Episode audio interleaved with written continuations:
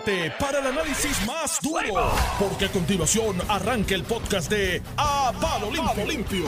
Su programa. A Palo Limpio. Estamos aquí. apretó el botón. Lo apretó. A palo limpio. Tanto que te critica. ¿verdad? Esa es la maldición de Sánchez Acosta. Sí, lo dejó ahí, lo dejó maldito. lo voy a cambiar a azul a ver si así se acuerda. Y, sí, porque al azul hay que darle más duro al azul. Mira, este, contra te extrañé, Normando. Espérate, ahora que tú dices azul y rojo, no, este no cualifica. ¿Para qué? Para presidir esa, lo que queda de esa colectividad. no, yo no. Ya, ya Charlie habló. Están buscando, están buscando. Ya Charlie habló, ya dijo quién era. La alcaldesa propone la alcaldesa de no creo no creo que en este momento haya alguna algún liderato Ella que pueda ocupar esa ¿Que queda qué? ¿Que queda qué? que no creo que en el Partido Popular haya otro liderato maduro hoy. ¿Que queda qué? Que quiera, que quiera. Liderato, pero ¿qué es eso? Allí, allí no queda que Quiera, que quiera, tierra arrasada. Que quiera, que quiera. El líder máximo del Partido Popular en estos momentos es Tatito Hernández.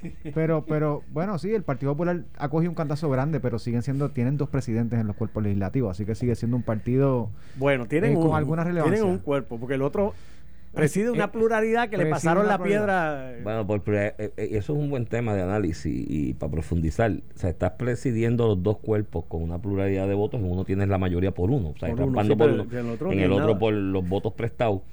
En una elección, o sea, yo no recuerdo legislatura con tantos escándalos como la del PNP en el cuatrenio pasado yo no recuerdo. Bueno, en la Cámara de Representantes hubo varios representantes que terminaron siendo. Por eso, arrestados, arrestados. Bueno, pero, pero perdóname, aquí hubo una legislatura del Partido Popular donde una tercera parte eh, terminó presa. En el ochenta y pico. Pues, por eso, pero yo no me ah, acuerdo de 1989 a 1992. de lo que le conviene. Que y yo trabaja, empecé trabajando en esa legislatura. Sí, señor. Eso, y eso era todos los días, salía un chisme nuevo. Del Partido Popular, Iván, para que no se te olvide, porque tú te recuerdas selectivamente las cosas. ¿Y qué pasó después?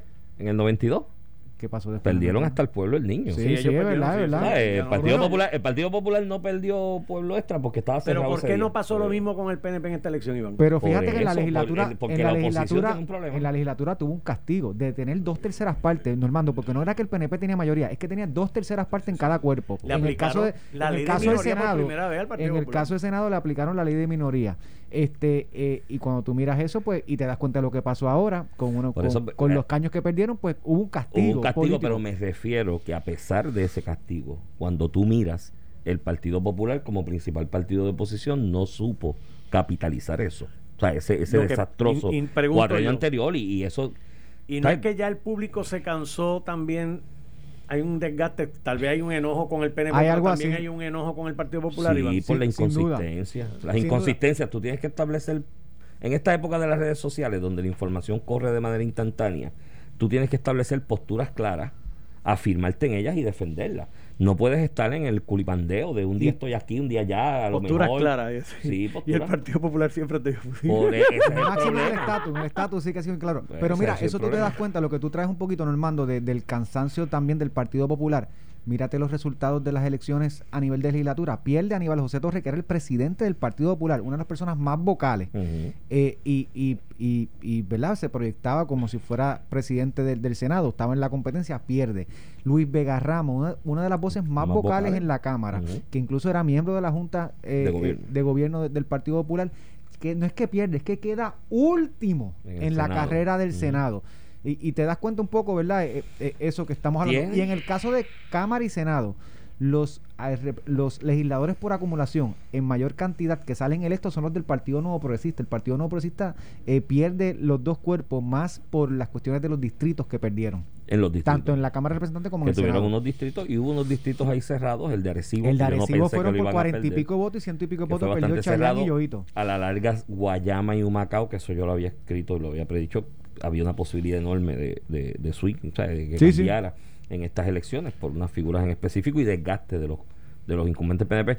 Pero en resumen, sí el Partido Popular tiene que hacer una introspección. Yo creo que el Partido Popular no hace una reorganización de la estructura bien hecha desde la época aquella de Sila María Calderón y el periodo antes de Sila, cuando Ferdinand Mercado era secretario del partido y demás en, el, en el proceso, cuando Alejandro era gobernador, yo recuerdo invitaciones, y esto yo lo fui a ver en, una, en un precinto de aquí de San Juan.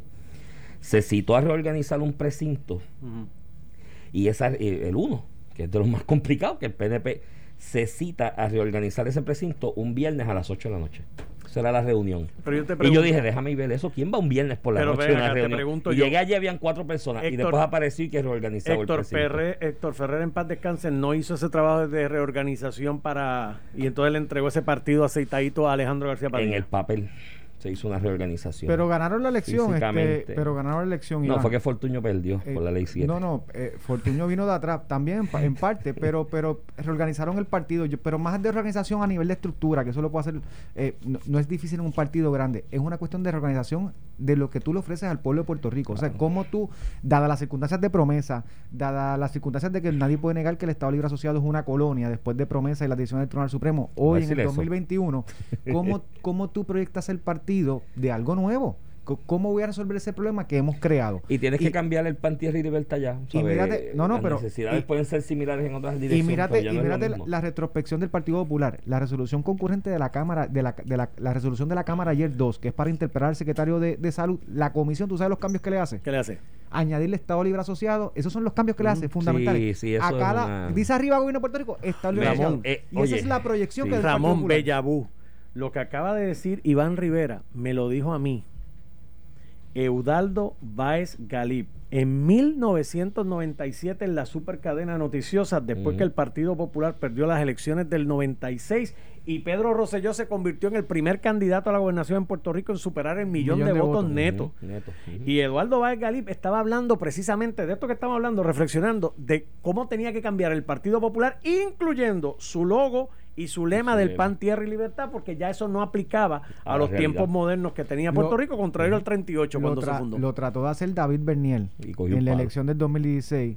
Este, y del interior del partido lo masacraron. Del interior, por, la guerra esta de, de, de, las historias, ¿verdad? De las clases del Partido Popular, la vieja guardia. Yo dije en la, en la elección, en la anterior, que con todo lo que le había pasado al PNP, y también, y lo puse en blanco y negro, está por escrito por ahí en alguna columna, que esta elección, el Partido Popular, la que pasó, estamos hablando de ahora, de la, del 2020, se jugaba la vida. Una derrota electoral.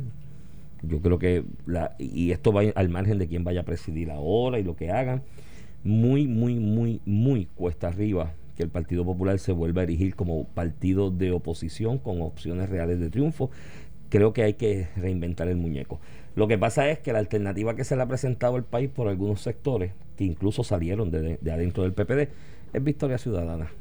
Entonces tienen un arroz con huellas ahí que... Pero incluso el, no se entiende el mismo resultado de Victoria Ciudadana te lo explica también la apatía del Partido Popular de transformarse en llevarse al 2021. O sea, no podemos seguir hablando de Estado Libre Asociado como si fuera algo como lo, como lo utilizaba Muñoz, que era lo más grande, hoy en el 2021. Porque lo que pasa es, mi amigo Iván, que los dolores de parto de transformación duelen. El Partido pues. Muñoz hizo algo. Muñoz cuando decidió que no, el Partido Popular no iba a abrazar la independencia, expulsó a los independentistas, incluyendo, oye, a su presidente del Senado en ese momento, que era su Sony.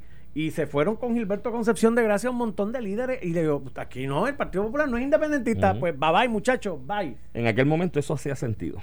Pero bueno, ¿y hoy? Pero ¿qué vas a defender? ¿El status quo? No sé. ¿Sabes? El status quo está muy desprestigiado. O sea, esto Pero alguna fórmula tienes que proyectar. Iván, yo coincido contigo. Bueno, yo, yo, arrastré la libre asociación por allí por como 10 años. Que, que, ha, que, ha, sido lo que. Me dijeron los trapos sucios se lavan en la casa, pero me cejaban en Londres. Bueno, de hecho, Proela no existe ya, ¿no? ¿Cómo? Proela falleció. Yo este, no lo, que la institución que presidió Iván, no sé, no le, escuché. Por lo menos cuando yo la presidí, estuvo presencia bastante. Hombre, me voy con esto. Carlos Vicarrondo se retiró de la Junta. Se retiró el domingo, oye, y se nos olvidó. Y yo creo que Carlos puede ser una voz muy útil porque en su ahora como ahora puede hablar como analista y demás, y que invítalo un día. Y, es un, y, fue un gran juez. un gran juez. Decisiones con las que yo disentí, pero las hacía muy articuladamente. no, no. Este, es un gran juez, un gran juez. Y fue presidente de la Cámara, un, un, ¿verdad? un récord eh, público eh, vasto. Carlos Vizcarrondo, como presidente Proela, adelantó discusiones dentro del PPD que nadie pensaba que se podían discutir. Y lo acusaron de plumita liberal también. Sí, no, no, y, las adelantó. Incluso con Rafael Hernández Colón presidiendo la colectividad, que la gente pensaba que ese discurso que Carlito Vizcarrondo siempre defendió, el licenciado Vizcarrondo, eh, eh, no, no se podían adelantar. Luego de eso, en un momento de crisis en el PPD, cuando Jorge de Castrofón tenía todos los votos para ser presidente de la Cámara, y si la María Calderón con una visión y un olfato enorme y la gente que tenía alrededor dijeron, mm, este no, él da un paso al frente y se convierte en presidente de la Cámara. Fue un presidente de la Cámara conciliador en un cuatrenio eh, complicado, todo el mundo, las minorías lo respetaron, luego de eso pasa la judicatura y como juez también un, un excelente juez, un gran legado, una persona seria y vertical. Se me había olvidado mencionarlo en la semana, lo había mencionado en Twitter el domingo, pero enhorabuena, que disfrute su retiro y mira, no es mala idea que un día venga por ahí y nos visite, yo sé que nos escucha y converse con nosotros un rato. Mira, muchos temas ocurriendo. Pero Iván, antes que llegues al segundo tema, no te preocupes que el Partido Popular está haciendo una introspección. ¿Ah, Los cambios a las resoluciones de la Cámara están diseñados para añadir Estado Libre Asociado y acordarle a todo el mundo que nosotros somos el Estado Libre Asociado. No me digas eso. A mí, Importantísimo. A mí, esta vaina de que cada vez que hay un cambio de gobierno, de mayoría o de administración en el cuerpo legislativo, hay que cambiar los benditos papeles que dicen gobierno de Puerto Rico por Estado Libre Asociado y Estado Libre Asociado por gobierno de Puerto Rico cuando ocurren en lo contrario. A mí me, me, me, me, me da una, una, cuestión por dentro. Iván, y Un desasosiego, porque mire mi hermano, eh, vamos a perder tiempo en algo tan tú sabes, chicos, ya tú sabes, está bueno, mano, tú sabes. Y Iván, Iván, y máxime en los tiempos que estamos hoy, porque decir Estado Libre Asociado para el tiempo de Muñoz, un poco hasta el tiempo de, Hernández Colón, este pues tenía un, un motivo inspiracional o político hoy decir Estado Libre Asociado, después de lo que nos pasó con la Junta Promesa Adicional del Tribunal Supremo, pues es un poco como, como tú sabes, como, como el síndrome eh, de la pareja maltratada, en Puerto, En Puerto Rico sí, en Puerto Rico ya está, la marca está desprestigiada. Eso fue una creación de un gran poeta. Algún día tenemos que hablar de eso, un programa para eso, de dónde sale eso de Estado Libre Asociado. El Estado Libre Asociado no es un estatus. El Estado Libre Asociado es el nombre que por votación en una resolución, la 23 de la Asamblea Constituyente, se decidió que era el nombre que llevaría la constitución. Sin ser Estado ni libre ni asociado. Eh, Sabes que en algún momento el profesor César Díaz Carrera, en una clase que tuve con él, una persona muy brillante, tipo presidió el Instituto de Estudios Europeos de Florencia, después el Instituto de Estudios Federalista Alexander Mann en París. Yo, yo, le hice una pregunta y él lo captó porque casi siempre en estas clases yo pensaba Puerto Rico, cómo esto encaja en la realidad de Puerto Rico.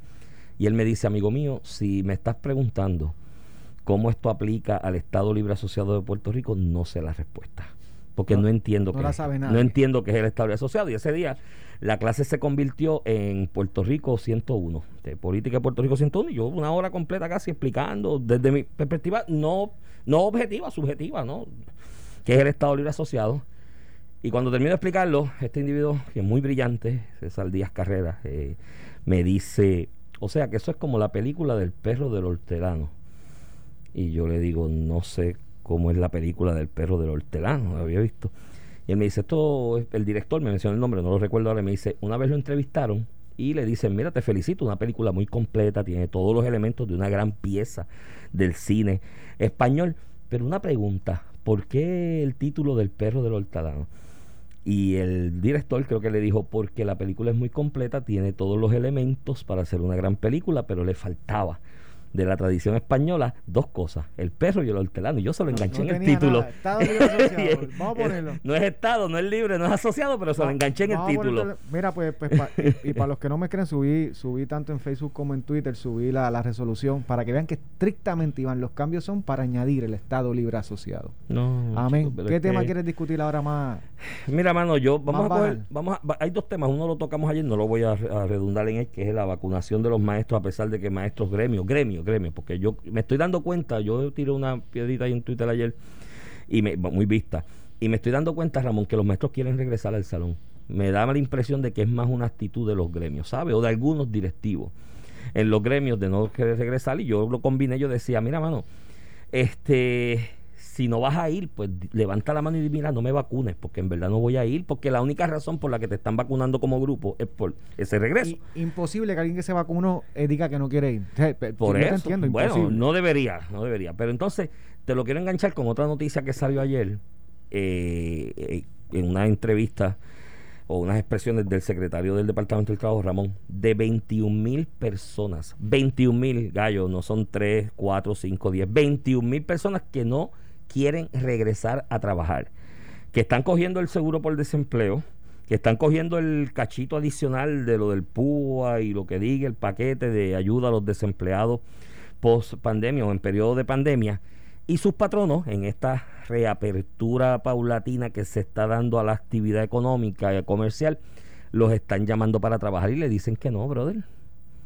Dicen que no, ya se habla de 21 mil. Eso combinado con la con el tema de la, de la, de la, de la gente que se vacuna porque van a trabajar, pero después dicen que no quieren trabajar.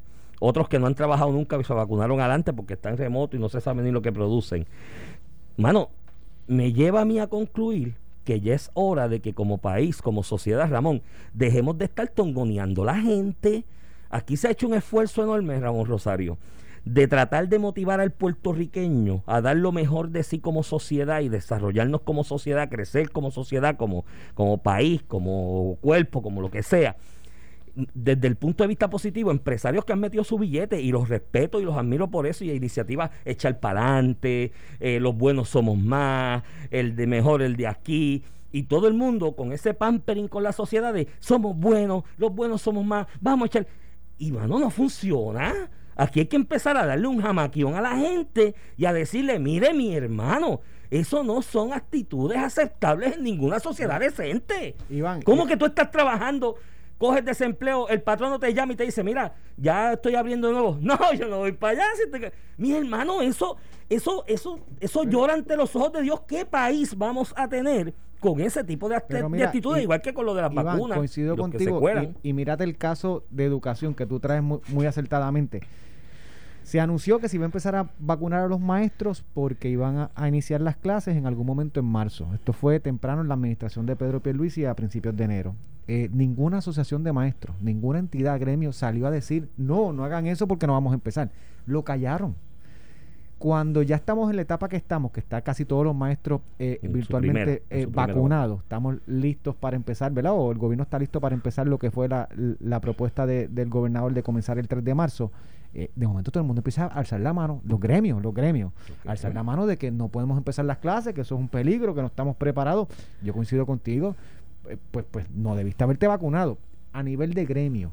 Porque yo te, aseguro, Iván, que va a haber muchos maestros dispuestos y están locos ya. Lo noté ayer. Eh, por, dar clases. Y una vez vacunados, pues eh, tienes obviamente la protección como la tienes cuando te pones la vacuna de la influenza. Tú sabes que, que, ya estamos listos para, para, empezar el nuevo curso. Pero denota un poco lo que tú dices, Iván, la, la, la actitud irresponsable algunas veces de cómo nosotros vemos este la, la gestión económica y profesional de cada cual. Con esto del desempleo se dio otra variante y yo tengo mucho mucha pyme, ¿no? Que, que son clientes, yo los ayudo con la asuntos de recursos humanos y evitar el litigio, esencialmente que de hecho desde la pandemia no les facturo ni un peso. Porque no es litigio, no es litigio. No, no, no litigio. Yo, en realidad yo lo que hago es que hay unas igualitas, les asesoro mensualmente para que para que pues se eviten los litigios y manejen los recursos humanos adecuadamente, bien pequeñitas. Pero no les facturo porque si están pasando la salsa y el guayacán, ¿sabes? Así están. Yo, con, qué, ¿Con qué espíritu yo le mando una factura si están cruzando el Niágara en bicicleta? Y algunos de ellos me llamaron, en, e, me llamaron aún, en ese periodo, pero inicialmente cuando comenzó el lockdown aquel, que fue una corazonada, y va todo el mundo a cejar y al garete. Y me decían, Iván, me están llegando cartas del, desempleo, del seguro por desempleo, del Departamento del Trabajo, de empleados que trabajaron conmigo hace cuatro años, indican que están trabajando conmigo. ¿Y qué hago con esto? yo, pues tú vas a coger el papel, vas a hacer una cartita se la vas a enviar al negociado del desempleo y le vas a decir, no, esa persona cesó de trabajar conmigo a tal fecha. Y si esa persona tiene derecho al seguro por desempleo, porque en cuando se da el lockdown aquel algarete estaba trabajando en otro lugar que le da derecho entonces a solicitar el desempleo porque la pandemia lo dejó desempleado, pues que ponga el patrono. Lo que demuestra que hay gente que estaba en la casa o en la economía informal haciendo sabrá Dios qué y para coger de esa chauchita pusieron un patrono de hace tres años atrás. y entonces, vuelvo y te repito, eso de que los buenos somos más no podemos, ningún país puede echar para adelante así, Ramón, no puede echar para adelante así. Tenemos que agregar la cuestión cultural, pero sí, este, este, en Puerto Rico la mayoría de las personas se comportan como debería ser, la mayoría de las personas está trabajando, buscando empleo. ¿verdad? 60% muchas de las personas, no, muchas, de participación aquí es 38%. Es, 40. Muchas de las eh, personas, muchas de las personas que no que no están trabajando, en efecto, no pueden trabajar o porque están retirados, tienen una condición, no consiguen trabajo y hay muchas personas como tú dices, Iván, que hacen ese tipo de esquemas y te voy a decir, te voy a decir otro el clásico, el clásico caso del, del, del, patrono que tuvo que cerrar sus operaciones en verano, agosto, septiembre, la decidió abrir y llamaba a los empleados y decía, no, es que estoy cogiendo púa. Pero no le digas al departamento, al departamento de trabajo que me ofreciste el empleo el patrono tiene que decirlo. No todo, no, no todo el mundo va, va, a hacer eso en y esos 21 y que le quiten el desempleo ya. Mira, y te lo voy a mezclar porque es la, es la misma actitud tal vez irresponsable, ¿verdad? y, eh, tal vez criminal incluso, del, del, empleado del Departamento de Educación que recibía dinero sabiendo que no estaba trabajando. o un familiar que recibía el dinero, lo gastaba y sabía que su familiar que era empleado del Departamento de Educación eh, ha fallecido. Eso es estamos hablando Big League, pero ayer yo escribí un poquito también en, en, las redes de ¿y qué pasa con esas cuotas de los de, de, esos empleados que no estaban trabajando que la recibió la Unión. ¿También le vamos a cobrar a ellos o solamente al empleado? ¿Solamente vamos a afectar al empleado o vamos a meterle mano también a la Unión o al gremio que cogió ese dinero, cogió esas cuotas por años y no dijo nada mientras se oponían, Iván, porque aquí cuando se implementó en el 2007, y eso está, eso está en las noticias.com en todos lados, en los registros de, de las noticias, cuando aquí se trata de implementar el, registro de jornada digital, que precisamente lo que evita es eso, porque asegura que para tú cobrar tiene que haber un ser humano con tus huellas destilares que, que, que fue a trabajar. ¿Quiénes se opusieron? los gremios, mientras se oponían a ese sistema para evitar estos fraudes, cobraban la cobraban la cuota de esos empleados que no trababan. Porque esa nómina sale, sale el cheque para allá, pero sale el, la cuota. Para la, para, para la unión o para el gremio. Y ese dinero también se lo vamos a cobrar de vuelta. No. Y, eso, y esos gremios que han ido a elecciones desde el 2007 que tú señalas que se plantea ese mecanismo, han ido a elecciones en, una, en más de una ocasión por la representación exclusiva, no tienen lista de los que son. Y en esas listas no se dieron cuenta, oye, este ya no está, o este ya se fue al país, o este falleció. y siguieron, y siguieron chupándose la cuota. A un miembro que nos está dando servicio ya. Mira, a mí, yo te quise empezar con este tema, Ramón, porque es que de verdad, de verdad, de verdad, yo todos los días me levanto a las cuatro y media de la mañana eh, con una esperanza de que uno pueda aportar o hacer algo y que va a tener un país dentro de 15 o 20 años mejor. Yo tengo tres hijos que ya se insertan ya mismo al mundo laboral, que me despedí de ellos.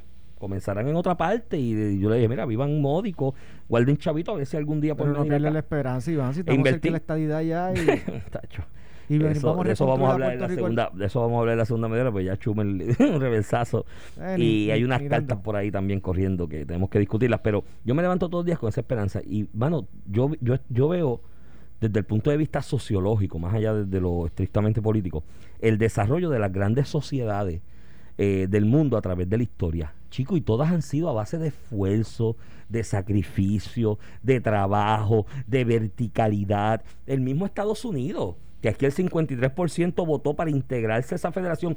Eso, ese, ese, ese, ese, ese grupo de estados que componen esa federación, especialmente los de ese medio oeste, donde estaba Normando este, este fin de semana que pasó, eso no se hizo con este tipo de actitud de que me quedé en casa porque alguien va a trabajar para generar riqueza, bienes y dinero para que me llegue a mí para yo comer. Ese país se erigió a base de sangre, de pasar frío, de pasar necesidad. Eh, tú te vas a estados de Estados Unidos, en ese middle state, en el medio de, ese, de, ese, de, ese, continente, y tú ves señoras de sesenta y pico de años, sesenta y pico, y eso yo lo vi una vez con mis ojos y yo decía, Dios mío, qué ejemplo, 64, 65 años, una señora super mayor, con sus tres nietos, a las cuatro y media de la mañana, bregando con el ganado, para llevarlo a pastar y llevarlo a donde están cerca de las fuentes de agua para que beban durante el día. Con sesenta y pico de años. Eso. Entonces miro para acá, veo estas otras actitudes yo digo, esto está perdido. Y si seguimos así, vamos a estar peor. Iván, las actitudes y las oportunidades se tienen que crear. El gobierno tiene su responsabilidad en eso. Y como cantamos las malas, y usualmente este tipo de programas eh, se basa en hacer las críticas, también vamos a cantar las buenas. La, la UPR de Bayamón anunció un bachillerato en Ciencias en Tecnología de Ingeniería de la Información un bachillerato nuevo en unión con el municipio de Bayamón y una empresa privada que se llama Engine Ford. Eh, precisamente para lo que tú y yo poco hablamos, ¿cómo empezamos a hacer que la educación sea una apta a los tiempos? Pues mira, la informática es el siglo XXI. Una buena alternativa le das una oportunidad a los, a los jóvenes de educarse en cosas que van a conseguir trabajo, porque aquí tenemos 25 eh, eh, especialidades de humanidades, arte, que terminan siendo el recoveco para el que no entra en administración de empresas o en alguna otra. Y hay gente que tiene vocación para eso, Y la tiene, pero, mucha gente, el sistema está diseñado para eh, bloquearte algunas eh, entradas y mandarte, bompearte a otras que no tienen salida después de cuatro años de inversión económica, no tienen un, empleo. Esto de la Universidad de Puerto Rico Bayamón es un buen paso, claro que Cuando vengamos, vamos a hablar del estatus, vamos a hablar de los incentivos nuevos, uno, una buena iniciativa y tenemos que felicitar al secretario de Hacienda y el Desarrollo Económico porque se está atendiendo unos bolsillos que estaban ahí desatendidos. Vamos a la pausa y regresamos.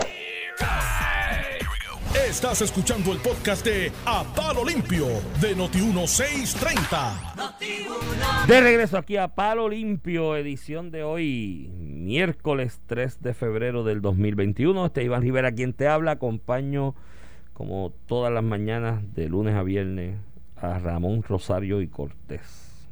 Buen día Iván, de nuevo aquí. Nuevamente, mira, este tenemos que hablar de estatus. Ayer se aprobó resolución para derogar, ¿no?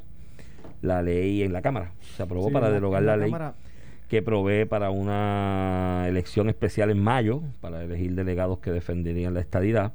Eh, de eso habíamos hablado algo. Y creo, que también se aprobó la de derogar eh, que el gobernador pueda convocar. Pueda convocar esa elección. Una elección para resolverla, para impulsar eh, la estadidad. De hecho, esa es la que se deroga, que es la que está aprobada. Todavía no se ha convocado la, la, la elección. La que se deroga es la que delega el gobernador que en el tracto procesal y jurídico pues se había aprobado una ley para realizar el plebiscito que tenía uno de los incisos y la gente votó consciente de eso, de que un voto por la estadidad representaba darle al a la gobernadora. De entonces la, el, el, el aval para adelantar entonces la implementación del resultado de esa elección, una de las razones por las que yo voy en contra, y lo habíamos hablado antes, lo he explicado públicamente, y la gobernadora, dentro de ese aval que le dio el pueblo según la legislación, dijo, ah, pues voy a, pasar legislación y se aprobó eh, en el proceso ordinario para que... del presidente de la Cámara. Para que el gobernador entonces pueda eh, convocar. Esa es la del presidente del Senado. El presidente del Senado presentó una legislación que era para que el gobernador pueda convocar. Por darte un ejemplo, si el Congreso mañana eh, eh, aprueba una legislación para que en Puerto Rico se vote estadía sí o no, o cualquier otra modalidad que se, pueda convocar a nivel estatal. Eh, y la otra medida, que es la de la de los delegados presidenciales, que es otra legislación que, que presentó Johnny Méndez, el presidente de la Cámara en aquel entonces en la Cámara de Representantes, que lo que hace es que viabiliza el 16 de mayo la elección de los delegados congresionales que sustituyen lo que es la Comisión de Igualdad para impulsar en el, en, el Congreso de los Estados Unidos pues el mandato del 3 de noviembre. Entonces, pues ahí la Cámara aprobó para derogar eso. Eh, eh, yo quiero centrarme en un solo tema sobre esto, después tú lo coges. Miren, muchachos, estoy viendo mucho, mucho canto de sirena planteando que hay que derogar esa legislación porque ese plebiscito es injusto, no tiene en cuenta las minorías, no tiene en cuenta eh, a la mitad. Eh, leí ayer que dijo Tatito, no es a la mitad, en verdad es un poco menos. Es, a, la, mitad. es a la minoría. Es a la minoría, porque Fue, la mayoría votó por la estadidad. Si hubiese sido 50-50, podías decir la mitad, pero es menos de la mitad eh, de los electores que válidamente ejercieron su voto en una elección general. Y se plantea que entonces no, porque ya no creemos en eso, porque lo que creemos es una asamblea de estatus, una asamblea constitucional de estatus. Algunos que odiaban la asamblea constitucional de estatus hoy están enganchados en esto. Que no la implementaron en el 2012 cuando Alejandro García Padilla puso en su plataforma de gobierno, la Asamblea Constitucional de Estatus y no la implementaron teniendo mayoría, en, cámara y, Senado. Entonces muchos de los de los de los que promueven el status quo que repudiaban en aquel momento y me imagino que fueron donde Alejandro y dijeron, no Alejandro, no adelante eso, que Obama aprobó dos millones, que podemos hablar otro día de esos dos millones y la realidad de ellos. 2.5. 2.5. Antes había, eh, eh, seis años antes había sido 1.5. Es la misma charada y después explicamos por qué. Eso tiene una explicación por, a nivel internacional. Pero el asunto es que, que se están pegando a la de la Asamblea de Estatus. Entonces, mírate el planteamiento. No, vamos a derogar esto porque es una botadera de chavo. Porque gastar 8 millones de dólares en esto es una botadera de chavos y no se puede votar chavo en medio de una crisis y yo apoyo la Asamblea de Estatus. ¿Y quién dijo que la Asamblea de Estatus sería más barata? si la vas a implementar adecuadamente. O, efectiva o democrática. Yo creo que puede hacerse efectiva en el diseño y, puede tener unos propósitos de, efectividad. El 3 de noviembre el pueblo de Puerto Rico votó por Está bien, pero votó por Pedro estipulado, estipulado. Su plataforma y votó por la estadidad. es más, para que, para que estés más tranquilo y más contento, en mayo voy a ir a votar y voy a escoger delegados, ¿vale? ¿Por quién vas a votar? Por los de los que se postulen, escogeré porque la realidad es que eso fue lo que ganó y eso fue lo que la mayoría votó. La estadidad y ¿Cómo? Apoya la estadidad. No, yo no soy estadista, pero te voy a elegir delegado y vayan allá. Cuando le digan allá no, no me convence, pues vienen para acá y hablamos. Pero voy a ir a votar. Es más, voy a ir a votar. por delegado, porque si eso fue lo que dijo el pueblo, que había que pedir esta idea, pues voy a votar que gente que la pida, ya. Pero mi planteamiento, y yo creo que la Asamblea de Estatus tiene unas ventajas y unos propósitos, y si se diseña bien y se hace justo, que no sea una trampa para rinconar los estadistas, puede tener el propósito de adelantar la descolonización. Pero no, es, realidad Pero no es más barata, no es más barata. No me digan que estoy rechazando esto porque es una bota de dinero y a la vez promuevo una Asamblea de Estatus, cuando una Asamblea de Estatus pues será hasta más cara procesalmente hablando. Si la, y, pasa algo como con la única realidad que decían, hay que hacer una sola cámara porque es más barato. No, ese no es el argumento, el argumento es por eficiencia. Y que fue rechazada por el electorado. La propuso el PIB, la propuso el Partido Popular en, su discusión de cómo iban a tener el tema estatus y fue rechazada por el pueblo de Puerto Rico el pasado 3 de noviembre cuando se apoyó una plataforma que incluía la Asamblea de Estatus de constitucional estatus fue en, en, noviembre del 2012 y un en el Partido Popular, incluyendo los legisladores que presiden hoy los ambos cuerpos, no hicieron nada para mover. También, pero no me acuerdes de eso porque me da una pero, cuestión. Eh, hay que decirlo porque ahora nos desgarramos las vestiduras de que queremos la Asamblea Constitucional Estatus. Cuando lo propusiste y el pueblo te dio el mandato, no lo hiciste, no lo puedes hacer ahora cuando el pueblo da un mandato contrario. Yo voté por esa propuesta. Por eso, pero no puedes pretender impulsarlo ahora. Y mire, fíjate, yo creo que la Asamblea Legislativa ayer hizo un reflejo de lo que ellos piensan. La Cámara de Representantes está en contra de estas dos medidas y la aprobó con mayoría. El Senado podrá hacer lo mismo, pero el gobernador tiene un poder y un deber de cumplir con sus promesas y la vetará y en Cámara y Senado, aunque tengan su postura, no hay dos terceras partes para pasarle por encima un veto del gobernador de Puerto Rico. Así que preparémonos para el 16 de mayo escoger nuestros delegados congresionales que impulsan la estadidad y preparémonos para que el gobernador tenga facultad de convocar una elección si el Congreso o el gobierno federal hace un movimiento, como ya lo han adelantado algunos. Bueno, Chumel resbaló ayer y tiró para atrás y dijo, bueno, en el caso de Puerto Rico no, DC sí, que de hecho DC es un disparate porque eh, va en contra y hay enmienda constitucional de medio, que no es lo mismo. No, enmienda constitucional y hacer la capital de una federación, Estado, es una metida pata, va en contra de los principios federalistas por sí, de la teoría federalista. Pero dio, dio un reversazo. Entonces, eh, por eso que te digo, yo creo que yo eh, te voy a, o sea, te voy a, te voy a complacer y voy a ir a votar por delegado, escogeré los seis dentro de lo que se presente en la plantilla de los mejores, que, yo creo que, puedan tener propósito. por lo que he visto serán 40. Y no sé, hay un montón por ahí hablando, pero yo le votaré y te voy a hacer el favor ahora, porque el pueblo decidió eso y eso es lo que es el mandato. Ahora, este, cuando vayan allá y le digan, no, irá para atrás, que este, toma 10 años más, pues nos sentamos a hablar, porque hay pues que buscar alternativas. Nos sentaremos a hablar, Iván, en el camino. La opción no puede ser lo que pasó del 2013 al 2016, no hacemos nada. Ah, no, eso no, puede, ser. vamos a hacer algo. Vamos, a hacer algo. Y en este caso, no solamente lo, lo, está haciendo el gobierno, en este caso el gobierno se lo propuso en la campaña electoral. ¿Tú no quieres ser candidato a delegado? Estás loco. Me escribieron esto, Ramón sería tremendo delegado. No, no, no hay break, no hay break. No, pero bueno. Ah, lo hago por mi salud, mi mujer me mataría. Se mataría. Pero yo creo que eso está ahí en el tintero, a eso lo podemos enyuntar por lo que defienden el status quo.